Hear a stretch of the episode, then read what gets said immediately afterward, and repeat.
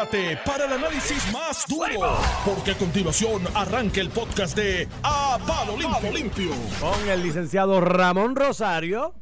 Buenos días, don Armando. Buenos días, Iván. Buenos días a todos los que nos escuchan tempranito. Y aquí a mi lado. Sí, señor. Porque ante la duda siempre a la izquierda.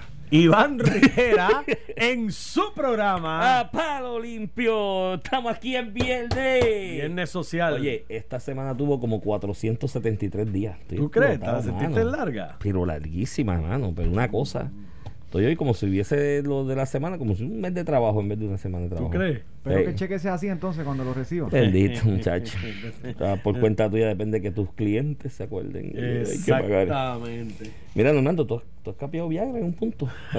No, vamos a tú, te- estás- tú estás con ese vacilón desde esta mañana. Es que Normando dijo, es Em, verdad, ese- ese- la muerte de los dos enfermeros, la posibilidad de que hubiese algo de tráfico de, de, Porque de la sustancia controlada, de la Xanax.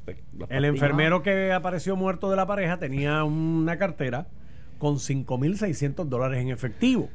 Yo le hago la pregunta eh, si es que, pues tal vez había algún tipo de tráfico de medicamentos controlados, porque en los puntos usted consigue, y yo como he cubierto ya hace un rato, hay drogas ilícitas, ¿no? Marihuana, eh, heroína, cocaína, qué sé yo, pero también hay Percocet, este... Xanax. Xanax, y hasta Viagra, porque pues hasta esas cosas Ellos se me- mercadean. un poco en- choco. yo Pero ese conocimiento Normando lo tuvo por, por un periodismo Eh, investigativo. cubriendo, No, cubriendo no. a la policía en sus conferencias y en los displays que hacen en las Fíjate, porque ¿no? había escuchado todo lo demás, lo de la Viagra no lo había escuchado, pero... Sí, no, yo tampoco, pero sí, Normando sabrá. Pero si tú quieres, para que te salgan gratis, te puedes ser empleado de energía eléctrica o del fondo. ¿Por qué? Porque sus planes médicos en la negociación con el patrón no incluyeron Viagra en el plan médico de No, de verdad. Pero Eso es Viagra. Viagra, Eso es para energizar el sistema eléctrico. Incluye- digo, es un buen invento, es uno de los grandes inventos de la humanidad. ¿oíste? Sí. Yo. Que fue un medicamento que se comenzó a comercializar para la calvicie. Ah, para la calvicie. fue? Sí, para la De, calvicie. by the way, de Pfizer, quien nos está salvando con Que el nos COVID. está salvando. señor, no, Pfizer nos ha salvado la vida dos Y entonces de momento habían personas pues que lamentablemente no, de- no veían detenido el- la caída de su cabello, pero se negaban a entregarla. y cuando empezaron a hacer Tenían fe, tenían fe que crecía el pelo. Exactamente. Pues entonces descubrieron, y obviamente yo me acuerdo que aquello fue un boom cuando salió eso, y Bueno. Las acciones de Pfizer, uf, A- al día hay, una, hay, una, hay otra marca que es competencia y al día de hoy yo creo que la otra marca se vende más que, que, que la Viagra y, y el, ¿verdad? el cliché es la Viagra. Son cosas porque fue la pasan primera. con, con Fue los la artículos, primera. los Dockers, las Ritz, se- pasan con algunos artículos que son que la primera, eh, Sí. Pampers, que se ¿tú, quedan y, tú has oído a alguien pidiendo pañales desechables? No, la- no, y compran otra marca, pero lo dicen Pampers. exacto.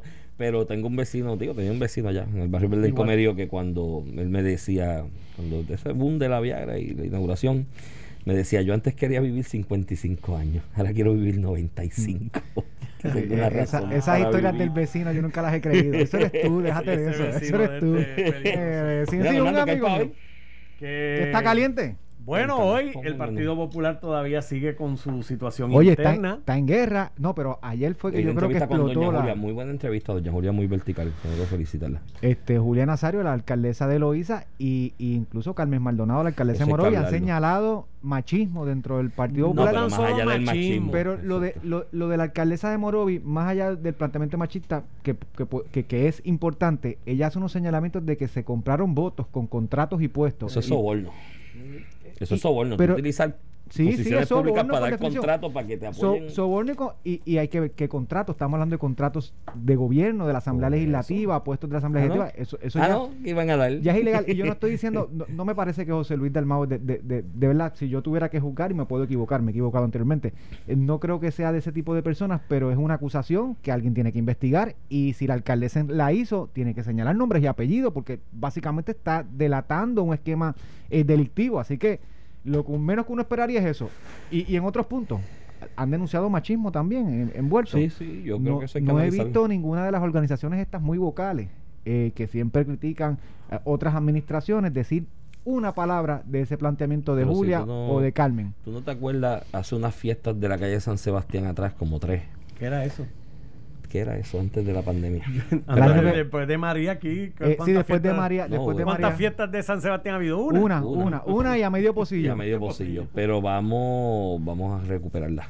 El, el, pero una de las fiestas de la calle San Sebastián, Carmen Yulín, siendo alcaldesa, se trepó a la tarima y incitó y le dio prácticamente instrucciones a una cantante mujer para que Ah, diera la espalda al público y meneara su trasero. Yo dije, si eso lo hace un alcalde hombre, que porque el asunto es que es quien paga, o sea, quien está pagándole a esa persona para que haga su espectáculo artístico, está cosificando a la mujer, le está haciendo un objeto, vírate y menea el trasero. Y yo decía, pero entonces yo recuerdo que quería conversar con en otra emisora, que estaba en ese momento, con algunas de las líderes de estos grupos y todas me dijeron, digo, no a mí, a la producción, le decían, no, pues que eso fue un chiste. Y yo, ¿cómo es? que se pare el alcalde de Bayamón y coja eh, con esa No, misma merenguera y diga, mira, pírate espalda y menea. Y No todas las líderes, todas las líderes de los, in- de los grupos feministas que se reputan por ahí, protestan Que eso. son- que- que son de bien la vocales algunas producción, veces. Me, me recuerdo que la productora me dijo, mire, Iván, llamé a todas y todas me dijeron, no, eso fue un chiste. Y yo, ah, bueno. Pues mira, yo me voy. Oye, es Cógelo viernes. suave. Date otra. día de trabajar Co- poco. coge- Cógelo suave por la noche. Siempre. ¿Dónde vas hoy? Tengo varios lugares donde haya buena comida y buena hidra- hidratación. Con la Estoy doña, con la doña. invitaciones, Claro, Eso es yo- importantísimo. Yo siempre salgo con la doña. Yo soy así Mira, también. yo estoy aceptando invitaciones. Estoy más fácil que respirar. ¿Sí? Sí, yo y, mira, y si pagas, te lleva la doña también. Te lleva la y si tú sí, pagas, te claro. lleva la doña también. Sí, sí. Saluda a Sánchez Acosta, que by the way. Oye, nos, Nos debe. debe. No. Nos debe. Hizo un aguaje un Nos día. llevamos a este. Porque esta vez se porta medio mal. Ayer, No, no, ayer, oye, ayer crearon conmoción ustedes. Eso, Eh, para todos los que nos escuchan. Qué bueno que ese careo se den. Esos careos se dan, óyeme, eso no- y nada de personal. Y me dijo, ay, no, lo que ver- cojan personal. Y yo no es personal. No que ver- personal. Tiro a Ramón por la ventana. no lo cojo tiene, y lo tiro por no la tiene que ver nada personal. ni con la amistad ni con el respeto que yo, le, que yo tengo. Y con Iván, incluso hasta fuera del aire, tenemos unas discusiones peores. Ey, Este, y eso es parte del, eso es parte Esto del, es parte de la del proceso. el respeto sigue y el aprecio. Así que, y muy bueno que sean las conversaciones. ¿Por ay, qué caímos aquí? No ¿En sé, eso? no sé. hablando de que te ibas a llevar a Ramón que a veces se porta mal. Ah, no, pues Por eso, ahí me acordé del Pero lo podemos llamar a. Lo podemos llevar con Sánchez Acosta. Sí, porque le Si decimos. Sánchez, si Sánchez Acosta aparece, ¿verdad? Mira, no, debe, nos- trabajo. Nos debe un almuerzo a, a mí a Normando. Hizo un aguaje un sábado. Mira, escribió sábado a las 11. Nos debe estar oyendo para que. Escribió Mira que sábado. Hoy es un buen A día. las 11 de la mañana. Oye, ¿por qué no nos encontramos a la una a almorzar? Y yo, loco, pero Y- de un y día me- mira, y me tengo que ir a las dos. O sea, para Sí, sí, o sea, yo- No, no, Mira, muchacho, eh, en general. Iván, siguiendo un poquito, ¿verdad? El, el- la disputa del Partido Popular. Eh, Charlie Delgado, el presidente saliente del Partido Popular, candidato a la gobernación, había anunciado su renuncia eh, al, al- al partido y todo el mundo sabe y se especuló y incluso se ha discutido en los análisis políticos que la realidad era que tiene una oposición en la Junta eh, de Gobierno del Partido Popular de continuar como pudiera ser, eh, eh, como pu- pudiera decidirse, ¿verdad? Que él continúe en lo que se da un pase de batón o en lo que él decide si va a, re- eh, a la reelección Ujú. en el 2024 o no. En- ante ese cuadro fáctico, anuncia a Carmen Maldonado, a la alcaldesa de Morovi. Aquí lo discutimos cuando anunciaron ese nombramiento. Me pareció un nombramiento para los fines de una presidencia del Partido Popular acertado, porque es una persona vocal, con presencia. eh, y parece que ese anuncio de, de Charlie endosándola provocó en la alfera del Partido Popular liderato un esfuerzo común para No. para, para que sea cualquier persona menos menos Menos la que señaló menos la Charlie. que señaló Charlie Delgado y obviamente eso eso eh, lo que lo que proyecta verdad una pugna interna de, de querer pasar de la presidencia de Charlie y lo que ello implica a otra nueva generación del Partido Popular y traen a José Luis Dalmao que a nivel político seguramente es el funcionario eh, junto con Tatito Hernández con mayor poder político a nivel del Partido Popular. Uno es. presidente del Senado, aunque no tiene una mayoría eh, para, eh, para implementar su agenda. Ciertamente es el presidente que pasa el juicio sobre cualquier confirmación eh, de los secretarios y designados del, del, del gobernador y eso le da un poder político. eh, a él en cuanto a lo que es la distribución, ¿verdad? O la implementación de política pública. En el caso de Tatito tiene una mayoría eh, eh, eh, en, el, Por un en la. Cámara de Representantes Por por, un uno, pero la tiene. Y en ese sentido, cuando entra el ruedo, yo, yo hubiera esperado que primero entrara Tatito que José Luis Dalmao, porque no veo a José Luis Dalmao, aunque tiene eh, el aprecio de, de, de, gran sector, incluso los PNP hablan muy bien de José Luis Dalmao, los independentistas, porque es un tipo muy, muy respetado, muy elegante. No me parecería que era el estilo que necesita el Partido Popular para una época de fiscalización y de reorganización del partido de cara a la elección del 2024, porque José Luis, la gran ventaja es que se ve eh, no se ve tan político, ¿verdad? Y no estoy hablando de la palabra político como si fuera algo malo. No, no, político en el sentido de hacer la gente de, de guerrillero, de política de guerrilla. De, de, de, contrastar, mira cómo, como yo la quiero definir, porque sí, hay politiquería, pero político, ser político es tú utilizar el contraste, ¿verdad? Las ideas de tu partido para contrastarla con la oposición, con lo que, con la alternativa a la cual tú no de la cual tú no compartes ideas. Y en ese sentido no veía a José Luis en el panorama, salió del left obviamente cuando se anunció a Carmen Maldonado, y en parte también porque unió varios planetas, y así lo dijo la alcaldesa, cuando se anunció la, candidatura de Carmen Maldonado, que fue respaldada a su vez por Charlie Delgado. Así que Charlie Delgado le termina haciendo un favor a José Luis Dalmau y, y lo acaba prácticamente de poner como candidato único a la presidencia del Partido Popular con la salida de Carmen Maldonado, que ayer dijo que sale porque hubo ofrecimientos de puestos, contratos, porque era un partido machista. La alcaldesa de Loíza, eh, Julia Nazario, secundó esas eh, imputaciones. Y en ese sentido, Iván, creo que el Partido Popular comenzó en guerra interna. Es que de la forma en que Charlie Delgado eh, esbozó su anuncio de dejar la presidencia y mantenerse en la vicepresidencia y que respaldaba a la alcaldesa de Morovis para la presidencia, siendo esta primera vicepresidenta. De la forma en que lo hizo, de hecho, el primer lugar donde se leyó ese comunicado fue aquí. Sí, rompiendo. En, eso fue rompiendo. Se envió, de hecho, tenía errores ortográficos. Yo creo que enviaron el, el, borrador en vez del comunicado, pero lo leímos aquí. Y Ramón, yo te planteé en aquel momento y con, y, y, con bastante atrevimiento de hacer el planteamiento como uno de certeza que Charlie lo que quería era mantener el control. Quería seguir manteniendo el control en el Partido Popular a través de la alcaldesa de Morovis, que ha sido una aliada de él en el proceso de la candidatura anterior, cuando Charlie estaba corriendo desde la primaria y después como candidato oficial del Partido Popular, la alcaldesa había sido una gran aliada y lo había respaldado eh, eh, mucho y una de, de las mayores defensoras de él en esa gestión como candidato. Entonces, yo te dije a ti, esto lo que busca es quedarse en el poder. Y parece que otras gentes en el PPD lo olieron igual. Lo olieron igual y lo, y lo percibieron igual. Y dijeron, eh, espérate. Ahí está el plan, ahí eso es lo que pasa. Vamos a buscar otro, porque este lo que quiere seguir manteniendo el control. Y la realidad es que Charlie no ha salido muy bien parado en su gestión como presidente del partido y candidato a la gobernador dentro de la huestes del PPD. Eso hay un tema. Segundo, la figura de José Luis Dalmau, tú tienes razón en cuanto al aspecto de fiscalización, que no se ve el político aguerrido este, que se para de frente y le dice tres cosas al otro, porque ha sido un caballero en todo el, sentido de la palabra. Como tú muy bien señalas, goza de respaldo hasta de electores y políticos del PNP, porque ha sido un caballero del, del Partido Independentista, de todo el mundo, los partidos emergentes, porque ha sido siempre un caballero. Y en el aspecto de la fiscalización, eso, como tú dices, podría quizás limitarle el, el, el, range, el, nivel de alcance en ese aspecto de la fiscalización. No obstante, el Partido Popular tiene dos retos, Ramón. La fiscalización como principal partido de oposición, si se puede llamar así, porque pues, fue el que segundo llegó en votos, ¿no? En las elecciones generales anteriores.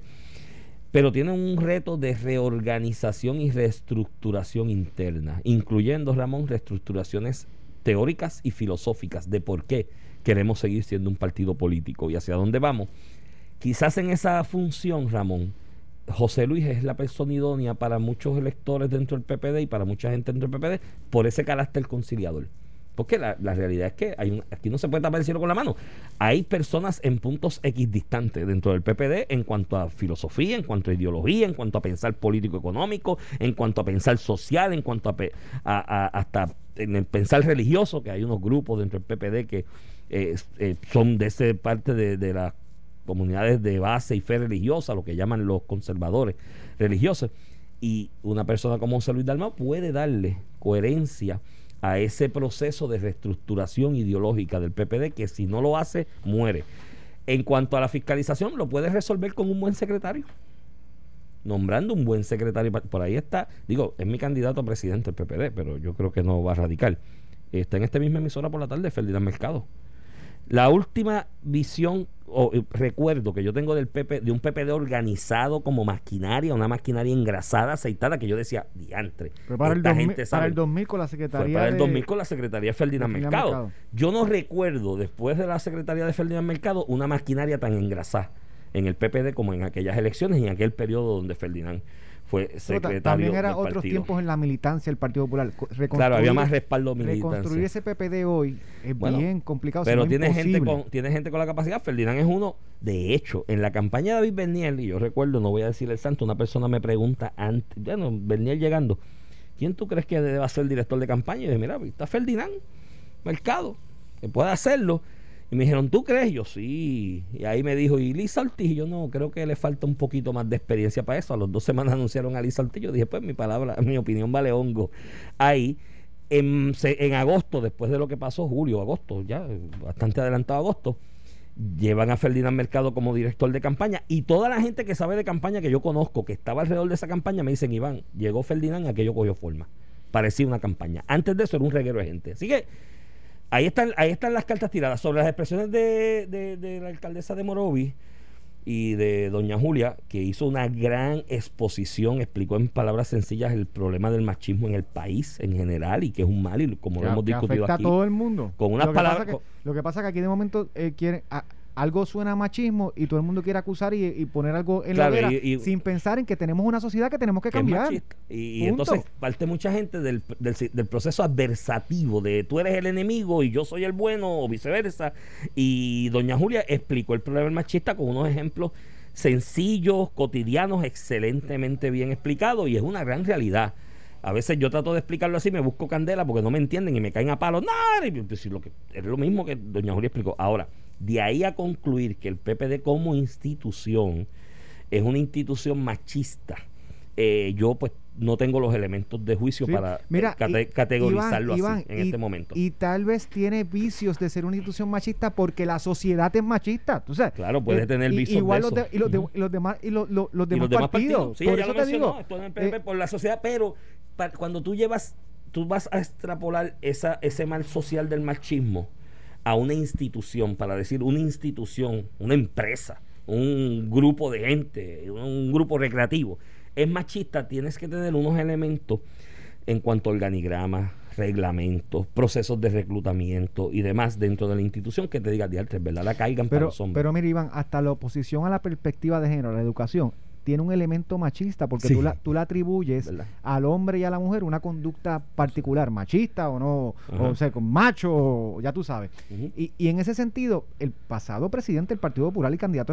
a, a- a- a la gobernación Ah, bueno, dijo que no creía en la perspectiva de género. Sí, sí, O sea, resbaló. y, y eso es vicios de la sociedad, ¿verdad? Que cómo definimos la perspectiva de género, para mí eso es importantísimo. Claro. Para no utilizarlas para otras ideologías. Y aquí hay muchas organizaciones eh, que se llaman liberales, de derechos civiles, de defensa de la mujer, que realmente son organizaciones políticas. Mírate el caso de que la denuncia de machismo. De hecho, mírate el caso de cuando eh, eh, Charlie Delgado dijo en una emisora que no cree en la perspectiva de género, que él tiene otros valores, lo dijo en un debate, y en una emisora dijo que los homosexuales tenían que, eh, que, le- que era como el pasaje bíblico, Sí, sí, sí. que se fue- no peques más. que no son peques más, como si fuera un pecado. pecado. Y aquí tú escuchaste alguna organización de derechos civiles, eh, las colectivas feministas estas de la vida, a- No, hacer, no, un- no, no, no, hacer ni- una crítica, una pusieron alguna caseta de campaña en el Partido Popular para pedir cambio. organizadores de No, los grupos, ¿sabes por qué, Iván? Porque son organizaciones que realmente se disfrazan de defender una causa Pero válida, Tienen, tienen otro objetivo válida, tienen unos Sí, objetivos sí. ideológicos y tú lo ves con la doble vara. Si Pedro Pierluisi llega a decir en la campaña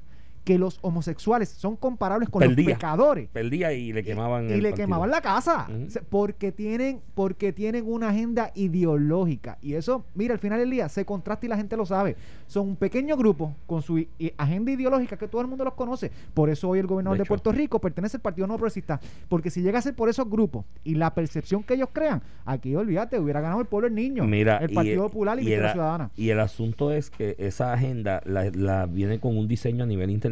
Aquí se reúne la Organización Internacional Socialista, el mencionado Foro de Sao Paulo y otros organismos que se reúnen cada cierto tiempo y cogen estos muchachos y le dan estos discursos para que vayan a sus respectivos países a, repartirlos, ¿no? A divulgarlos.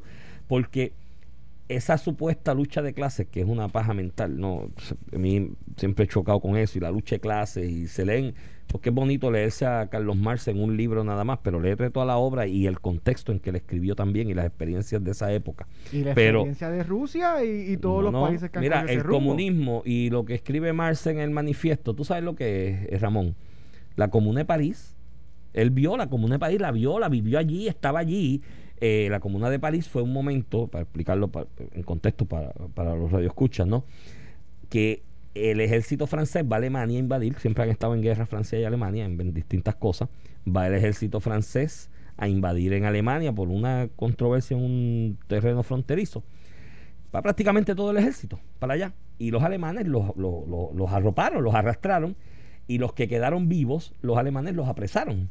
Y estaba eh, París y estaba Francia prácticamente sin ejército para imponer el orden o la visión del, de- de- de- del gobierno, del Estado en ese momento.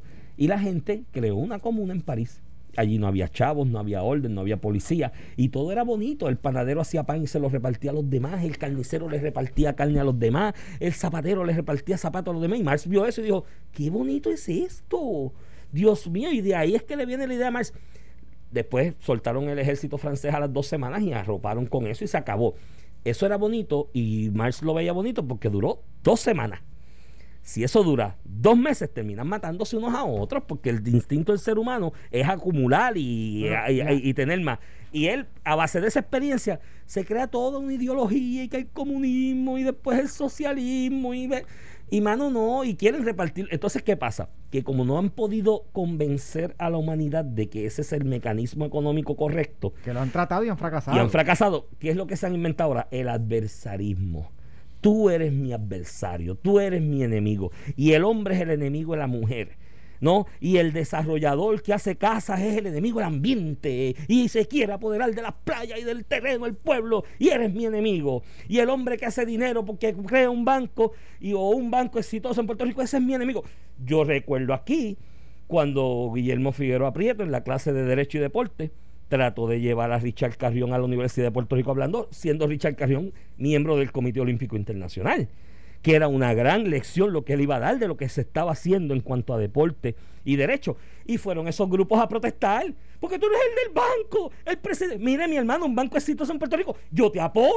Da- Yo quiero que haya más bancos como este. Y ¿Cómo que- te voy a ir en contra y tuya, que, mi da hermano? miles- y que como cualquier otro banco e institución da miles de empleos en Puerto Rico y crea y que es aquí. exitoso y yo quiero tener más ejemplos de eso como rayo voy a venirlo a catalogar como mi enemigo porque tiene éxito ¿me entiendes? Depende, Iván, al ¿Sabes? final del día son Eh. agendas ideológicas. y entonces te la disfrazan con el feminismo te la, Ah, te la es la- disfrazan con una buena causa y lo ves cuando, mira, pero quedan retratados. Hoy, hoy ninguna ha salido a, ni, a, ni, ni a señalar al Partido Popular por las Digo, yo- denuncias que yo- hacen dos mujeres repito, yo no creo que el PPD sea Con machista no tengo mira, los con razón o sin razón, esto llega a pasar en, un- en el Partido No Progresista y hubieran caído chinches. ahora Como tampoco lo hicieron cuando objetivamente el pasado candidato a la gobernación y actual presidente saliente del Partido Popular dijo que los ser homosexuales cometer pecado Sí, y dijo que no creía en la perspectiva de género. una atrocidad mira eh, otro pero aquí se- nos hemos ido mucho por las ramas y la discusión ayer en la tarde en distintos programas fuera sobre el machismo en el PPD pero se perdieron en la malojilla medio mundo ese no es el problema el problema es el señalamiento de soborno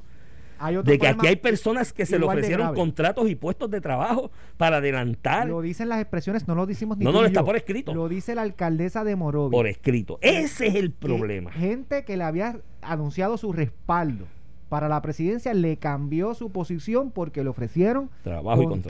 contratos y puestos de, de empleo. Eso es así. Y, y yo no, yo, a mí Eso no es me- soborno. A mí no me pareciera esa una actitud de José Luis Dalmau. Eso. Pero si la alcaldesa tuvo eh, la valentía de hacer esa denuncia, más vale que la sustente. De No, hecho, no, y tiene una tiene obligación. Ujú. moral y fiduciaria como funcionaria pública de si ella entiende y con lo que denunció es un delito, acudir las autoridades y decirlo. Y los medios de comunicación y los periodistas y la prensa y los programas de análisis como este no se pueden centrar en el asunto de si el PPD no es machista, porque es un asunto bastante que habría que discutirlo más a fondo en su y, y- y- ahora esa denuncia, eso está ahí puesto.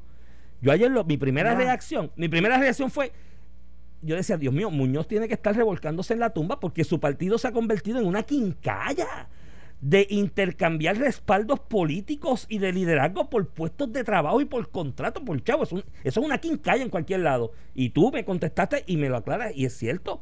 aparte de una quincalla, eso, eso- eso es una actitud criminal. Criminal. Ofrecer contratos públicos con dinero públicos de instituciones públicas para respaldo político específico partidista. Eso es el ejemplo clásico de soborno. Pues yo creo Y- que aquí hay y medios de y, malversación- analistas que tienen que ir donde la y de alcaldesa y malversación preguntarle. de fondos públicos, porque al final del día, si esto se trata de contratos públicos y empleos públicos, hay un Es malversación es de fondos malversación públicos. públicos. Pero mira, Iván, nuevamente, nuevamente, aquí estamos discutiéndolo. Si eso, y lo es que lo tengo que repetir porque es la doble vara No, de, lo- de- de muchos medios, de muchos víctima ya. periodistas y de muchos analistas. Si esto llega a pasar en el Partido Nuevo Progresista con dos alcaldesas del Partido eh, Nuevo Progresista, estuvieran hoy haciendo referidos, denunciando que aquí No, hubo delitos, que olvídate, hubieran condenado a medio mundo. Y aquí no, yo no estoy condenando a nadie. Eso es la imputación que hace la alcaldesa. No, y tiene que Puede explicarla. tener o no tener razón. Sí, a mí ni me suena razonable en el caso de José Luis Dalmau. Pero aquí nadie callado. Mira, eso pasó por debajo del radar. ¿Sabes por qué, Iván? Porque aquí a los a las personas del Partido Popular y personas asociadas con la izquierda se le perdonan eh, muchísimas cosas que se juzgan a los estadistas y miembros del PNP. A y no mí- me voy a cansar de decirlo porque es así. A mí me parece una atrocidad que un partido que se fundó bajo el principio de justicia social y de atender las necesidades más apremiantes del país, con esa interés y que se renunció, mucha gente renunció a capital, a oportunidades de generar más riqueza por echar esas ide- ide- ideas ade- adelante con el Partido Popular, que se haya convertido en una quincalla donde se intercambien apoyos Vamos- de liderazgo por chavos. Vamos a la pausa comercial cuando volvamos. Vamos a hablar de la vista de interpelación ayer Vamos a hablar de eso. Eh, del secretario de salud, doc- doctor Carlos Mellado, que me pareció genial de ambas partes. Vamos para allá. Estás escuchando el podcast de A Palo Limpio de Noti1630. De regreso aquí a Palo Limpio, edición de hoy, viernes 5 de febrero del 2021. Gracias a Dios que es viernes. Estábamos locos que llegara para coger el fin de semana. Este es Iván Rivera, acompaño a Ramón Rosario. Ramón, cuéntame, ¿tuviste la, la vista La- interpelación? Vi, vi entre, entre haciendo cosas en la oficina, la puse, Yo no la pude ver. la puse en la computadora y vi gran parte de... ¿Interpelaron de verdad? Depende cómo tú defines interpelación. Mira, eh, eh, el Carlos Mellado fue, hizo una exposición eh, maravillosa. Que creo que Carlos, y esto es algo que tiene él, Sí. yo, yo lo conozco hace muchos años, él, él denota tranquilidad. Yo cuando a un nene mío le pasa algo en casa, llamo a Carlos, Carlos, mira esto. Y se lo pongo a mi esposa, que es la histérica. Y Carlos tiene una habilidad para dar No digas eso, tranquilidad. te van a atacar. Ah, Te van a atacar ¿Por por, qué? decir que tu esposa es la histérica. No, Cuando no, los nenes se caen es ella, papá.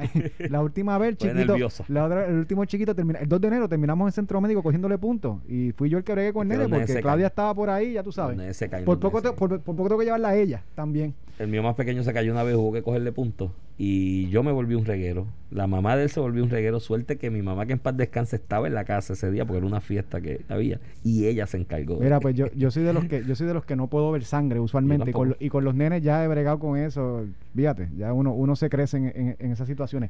Pero Carlos Mellado, el doctor, el, secret- el secretario designado de salud, este ayer hizo una exposición y daba tranquilidad, daba control, un conocimiento eh, eh, específico. Y cuando yo siempre lo he dicho, incluso se, lo- se lo- siempre se lo he aconsejado a las personas que van a ser portavoz de alguna en alguna calidad. Usted lleve datos precisos. Usted Ujú. decir 1455, no 1400, 1455 da tranquilidad porque la gente sabe que usted sabe el detalle.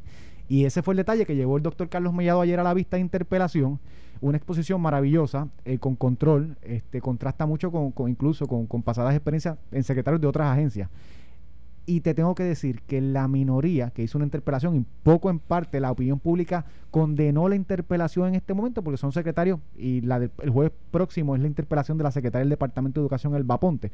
Son secretarios que acaban de llegar, que han heredado grandes problemas y que eh, utilizar el vehículo de interpelación, la última vez que se utilizó el vehículo de interpelación en Puerto Rico fue en el 2012, para interpelar al entonces secretario del DITOP, eh, Hernández Gregorat, por los problemas que estaban teniendo las lanchas entre Vieques, Culebra y, y Fajardo, eh, que era un desastre. No había lanchas operando, había una de, un déficit brutal en ATM que impedía que pudieran añadir más lanchas o reparar las que tenían y lo interpelaron. En el 2012, o sea, estamos casi 10 años de que no ha habido interpelaciones. Hubo varias interpelaciones en la administración de Aníbal Acevedo Vilá, pero en la administración de Alejandro García Padilla no hubo interpelaciones. En la administración de Luis de Ricardo Rosselló, Wanda Vázquez, no hubo interpelaciones.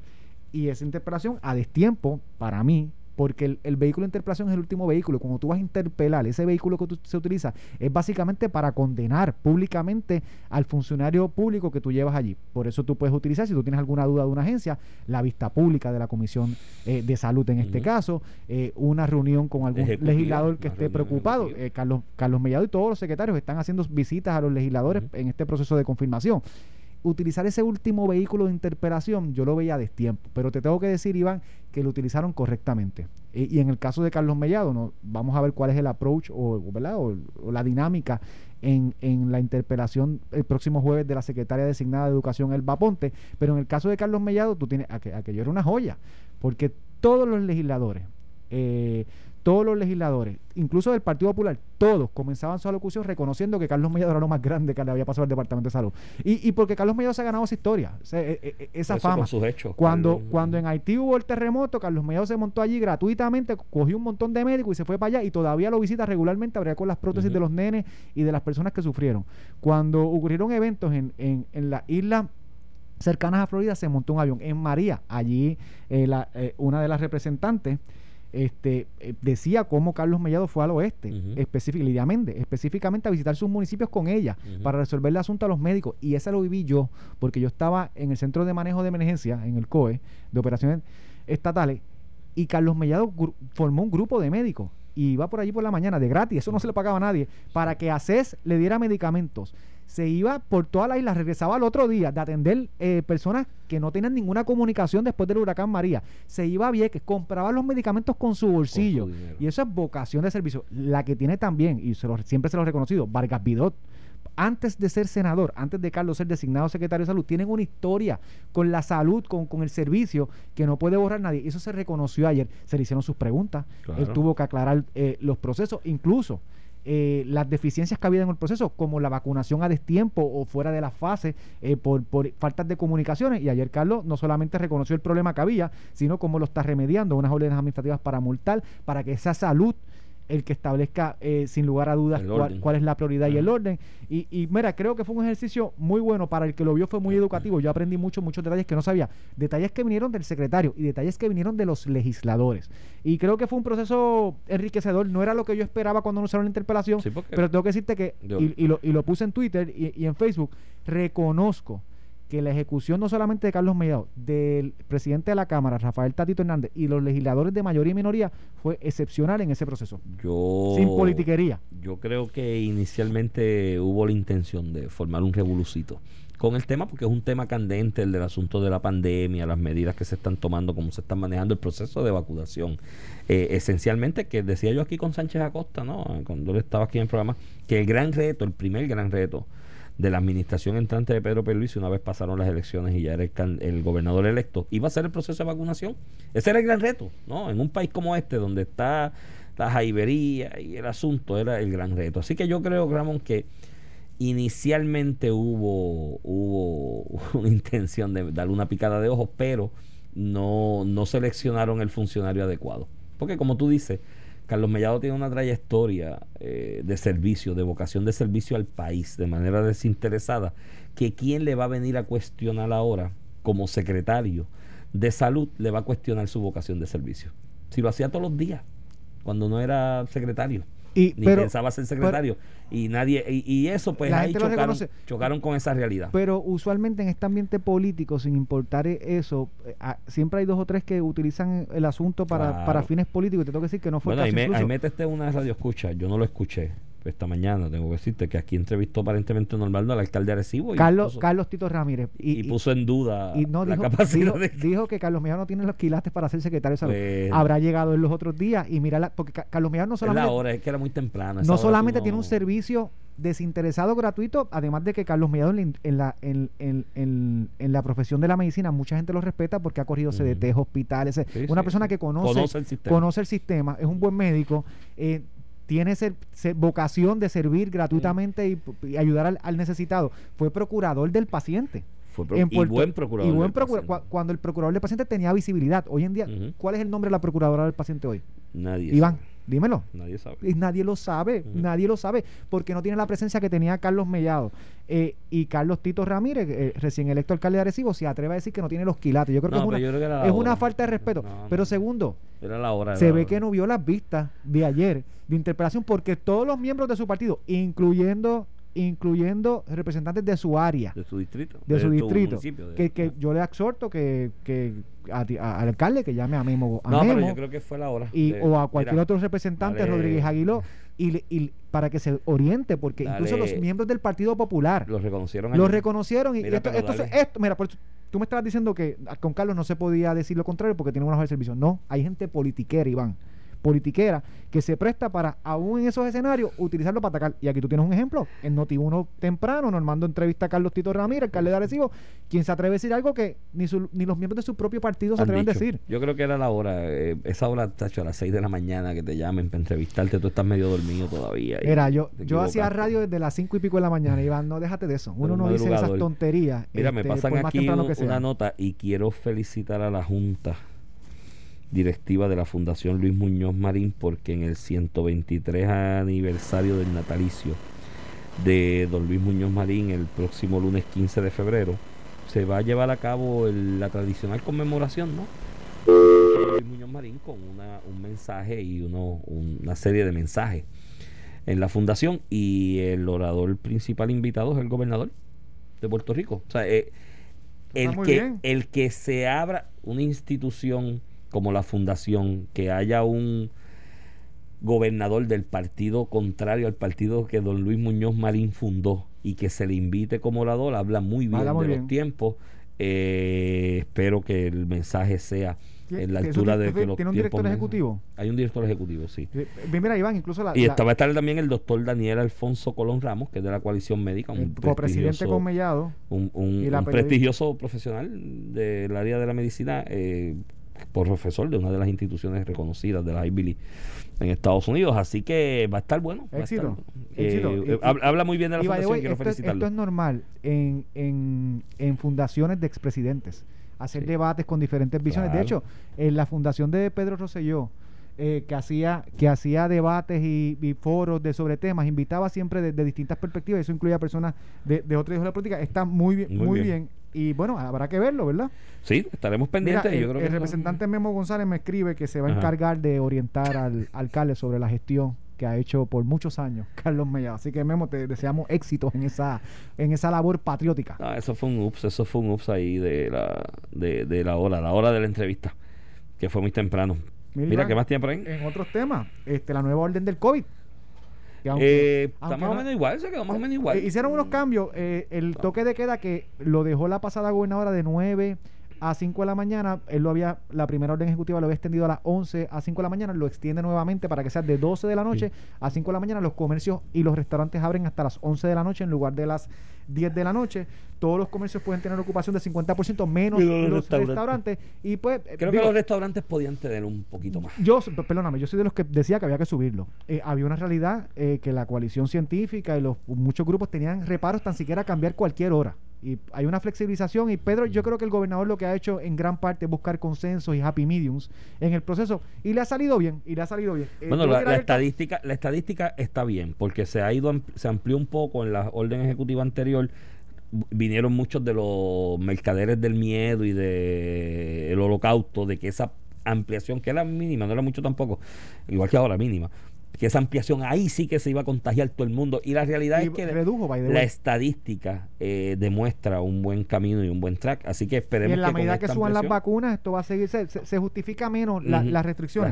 Otra cosa importante que nadie la ha discutido, ordena comenzar con los controles y pe- periódicamente, eh, paulatinamente, las visitas al- a los confinados en el Departamento de Corrección y Rehabilitación. Y eso es importantísimo, Sí, Iván. Estos, estos confinados que habrán cometido sus errores Sí, sí, o, no los habrán cometido, humanos, hay casos de personas ingresadas que, que son inocentes, eso sale todos los días, que llevan un año sin ver su familia, su familia, sin ver a su familia, y esos familiares que están en la libre comunidad, que no hicieron nada, que han sido cohibidos por un año por la situación Claro. de ver a su familia. Así que para mí eso es sumamente importante. Lo mismo es el caso de los centros de envejecientes. Ya ordenó al Departamento de la Familia a, a hacer un protocolo para que empiecen las visitas a las personas de los centros de envejecientes porque hay personas y eso causa depresión increíble, no solamente en, en, en, en la persona recluida en un centro de envejecientes, sino en sus familiares, de no poder ver a su mamá, a su abuela, a su hermana. Así que eso está muy bien. Este, dice que hoy anuncian las nuevas reglas de las áreas de las áreas recreativas y las deportivas, el Departamento de Recreación y Deporte, así que estaremos pendientes de eso a ver cómo se va integrando el deporte de que es tan necesario es de- necesario es dentro de esta situación y pandemia que tenemos que es una realidad y que Eso no puede ser free for all. Mira, hay otro tema que debemos tocar aquí en lo que nos queda de tiempo, eh, que me preocupa mucho, Ramón. Hace, en octubre del año pasado, yo había escrito una, una columna que se publicó en el periódico El Vocero sobre mi preocupación en cuanto a que nadie en la campaña, nadie, porque esto no fue un tema de los principales en la campaña, ni en los debates, eh, se resaltara el tema de la seguridad. Puerto Rico tiene un reto, enfrenta un reto de seguridad enorme. Eh, el Estado moderno se creó en esencia para brindarle seguridad a sus ciudadanos. Lo de la salud, la educación, la otra cosa, se le fueron añadiendo con el tiempo, pero la función principal del Estado moderno y contemporáneo es darle seguridad los ciudadanos, ¿no? Eh, y Puerto Rico enfrenta el reto, aparte de los problemas económicos y sociales que son detonantes de la conducta delictiva, enfrenta el reto de escasez de policías en este momento. En algún momento hace Sí, sí. años atrás. 17 mil y pico de policías tuvimos, la segunda fuerza después de Los. Ángeles. Y ahora son ocho mil Y ahora- pico, y no, nueve mil. Ma- nueve mil y pico, pero el, Eh, eso pero le- súmale el los que se enferman. Por eso, el, policía activo es mucho menos porque Por- dentro de esa profesión hay muchos enfermos acogidos al fondo. al fondo y demás. El COVID trae la realidad que cuando se enferma uno en un cuartel te cierra prácticamente el cuartel y todo el mundo te, lo, lo- te lo limita y es un y no ve no vi y mi crítica y mi, mi preocupación es que no veía en ese momento como que fuera un tema de los principales cuando es uno que hay que empezar a agarrar por los cuernos. Y la estadística de asesinatos que no es la única que debe medirse en la actividad delictiva para hablar del problema de seguridad es una pero es la más llamativa en las últimas semanas eh, eh, está empezando a preocuparme un poco. Eh, ahí hay un incremento que me preocupa, incluyendo este doble asesinato anoche en Santurce. Que, Iván, Este- el- en los últimos años, en el 2015, bajo, bajo la administración de Alejandro García Padilla, fue en, en los últimos, en los 20 años anteriores el año con menos asesinatos.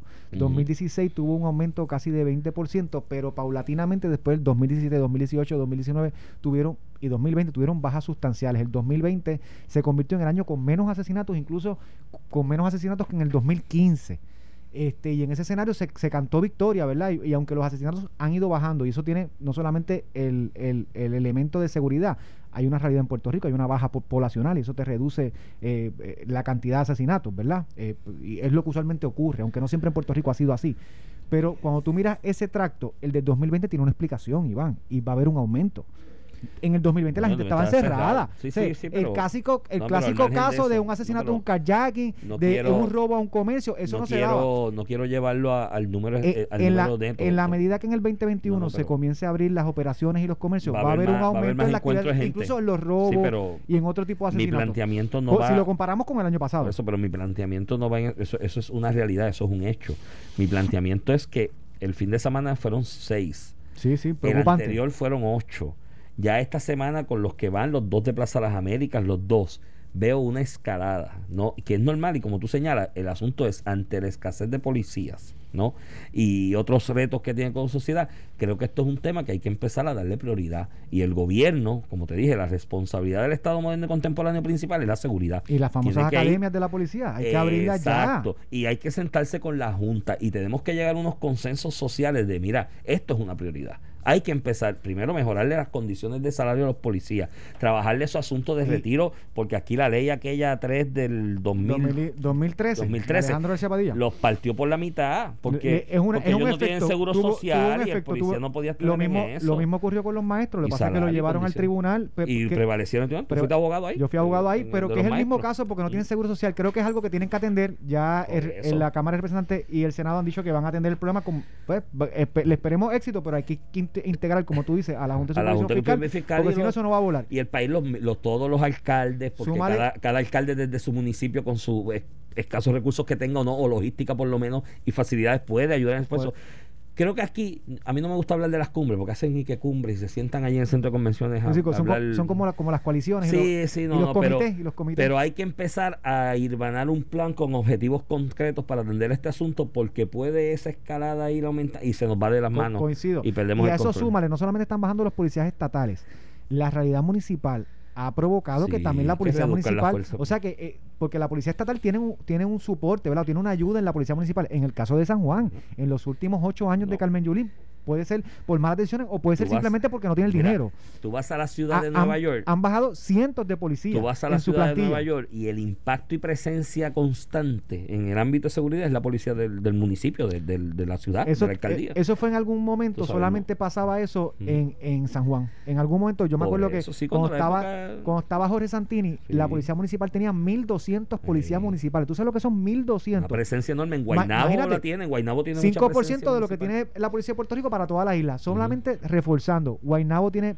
a- algo de policía municipal con los retos económicos que Pero tiene. Bay- Guaynabo tiene una Bayamón tiene, Bayamón tiene tiene. policía municipal y tiene unos centros de cámaras que, que te refuerzan. Sí. Están bien preparados. Y, y también Carolina. eh, Pero yo creo que tiro la piedra ahí siendo fin de semana para que todo el mundo reflexione en Y el que fin lo cojan suave en el fin de semana porque está la cosa. y que lo cojan suave y pendientes, ¿no? Y, y precavidos. Pero mi, hago el planteamiento y lo tiro ahí para que los que hacen política pública en todos los sectores vayan pensando qué podemos hacer, cuál es el bosquejo de los próximos pasos, porque es una crisis que se puede ir incrementando y pues es la vida. Uno lo ve a la distancia. Pero cuando es un familiar de uno, el que pierde la vida en medio de un tiroteo de esos, ahí es que la cosa le choca a uno. Nos vemos. Esto fue el podcast de A, A- Palo Limpio de Noti1630. Dale play a tu podcast favorito a través de Apple Podcasts, Spotify, Google Podcasts, Stitcher y notiuno.com.